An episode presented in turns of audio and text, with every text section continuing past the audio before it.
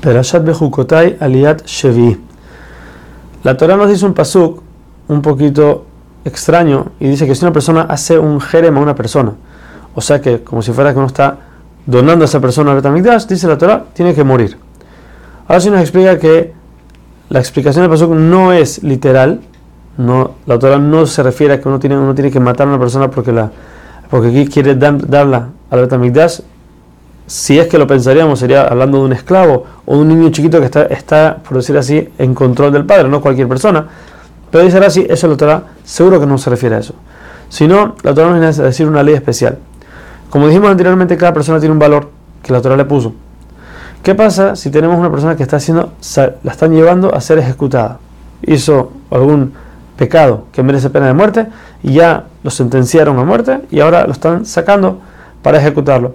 Si en ese momento alguien lo señala y dice yo quiero donar su valor al Betamikdash, ya que la persona está muerta hasta cierto punto, porque ya lo van a matar, entonces no vale nada y la persona no tiene que dar ninguna, ninguna remuneración al Betamikdash.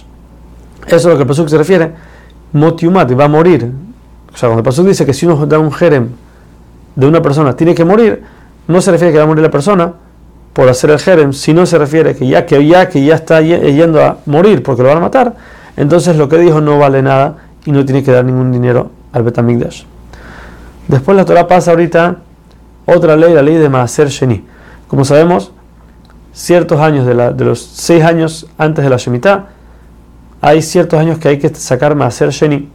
De Maaser Sheni se refiere el 10% del producto, se toma y se lleva a Jerusalén. Dice la Torah aquí ese producto no es tuyo, ese es de Hashem, que Él te lo dio para que tú lo consumas en Jerusalén. Por eso no tienes que sentirte mal de que tienes que ir hasta allá, porque no es tuyo. Ahora, si la persona no puede llevar todo el producto porque se va a pudrir o porque es demasiado, dice el autor, tú puedes redimirlo con dinero y ese dinero tienes que llevarlo a Jerusalén y consumirlo allá en comida. Si el mismo dueño, de vuelta, si el mismo dueño quiere redimir las frutas a dinero, tiene que aumentar un quinto. Por último, tenemos la ley de Maaser Behema. Cuando una persona tiene un rebaño, de cada 10 animales, tiene que dar uno, sacarlo como sacrificio, hacerlo ofrenda en el Betamikdash y comerlo. Él tiene que comerlo.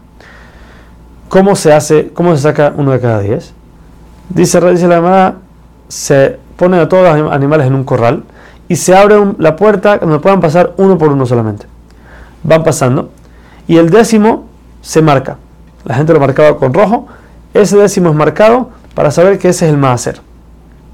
Ese animal, sea el que sea, no importa si es bonito, si está mal, si tiene un defecto, cualquiera que sea, ese es el que hay que sacar para maaser, no se puede cambiar.